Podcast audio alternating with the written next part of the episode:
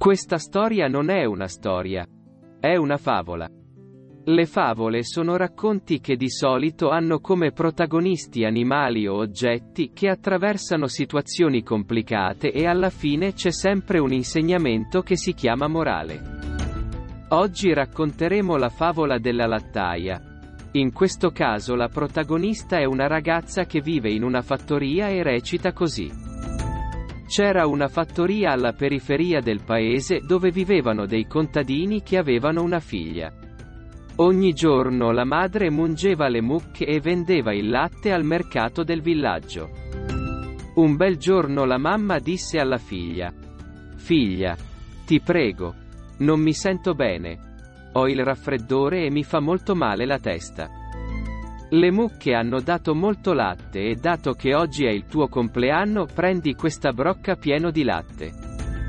Vai al mercato e con quello che ottieni dalla sua vendita puoi tenerlo e comprare quello che più ti piace. Che emozione! Una brocca intera piena di latte fresco per poterla vendere e fare con i soldi quello che voleva. Più rapidamente che immediatamente la ragazza prese la brocca e si mise in viaggio verso la città. Mentre camminava pensò e pensò cosa fare con i soldi che avrebbe ottenuto dalla vendita. Comprerò una dozzina di uova per far schiudere le galline della fattoria. Quando i pulcini si schiudono, li nutrirò bene e quando saranno grandi li porterò al mercato e li venderò a buon prezzo. Con quello che mi danno per i polli molto grassocci comprerò un maialino e lo porterò alla fattoria.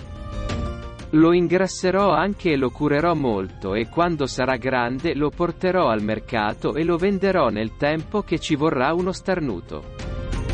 La nostra lattaia camminava così assorta nei suoi pensieri che non rispondeva a coloro che incontrava lungo la strada. A dopo le disse un uomo non ha detto ciao. Arrivederci, ne ci vediamo dopo. Ciao, disse una signora e tua madre che non viene con te. È malata? Non ha detto mu. Era così eccitata dai suoi pensieri che non vedeva né sentiva nessuno. Era lei e nessun altro.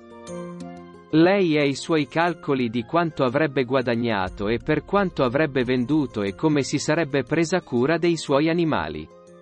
Ebbene, la lattaia era, come si dice, così assorta nelle sue idee che continuava a fare i conti. Eravamo con il maialino e lei l'aveva già portato al mercato. L'ha venduto in una parola di Gesù e con i soldi che hanno dato lei per il maialino ha comprato un vitello. Ragazzina. Che lui avrebbe portato alla fattoria, si sarebbe preso molto. Molto bene di lei e quando è cresciuta. Come abbiamo detto, era così. Così concentrata sulle sue manie di comprare. Vendere e ingrassare animali che è andata a sbattere contro un enorme sasso che era sulla strada e sul catapum. È caduta rotolando a terra e la brocca piena di latte si è rotta. E il latte versato sul pavimento. Oh, com'era triste la mungitrice quando vide la sua brocca rotta il latte versato e tutti i suoi sogni sparpagliati sul pavimento.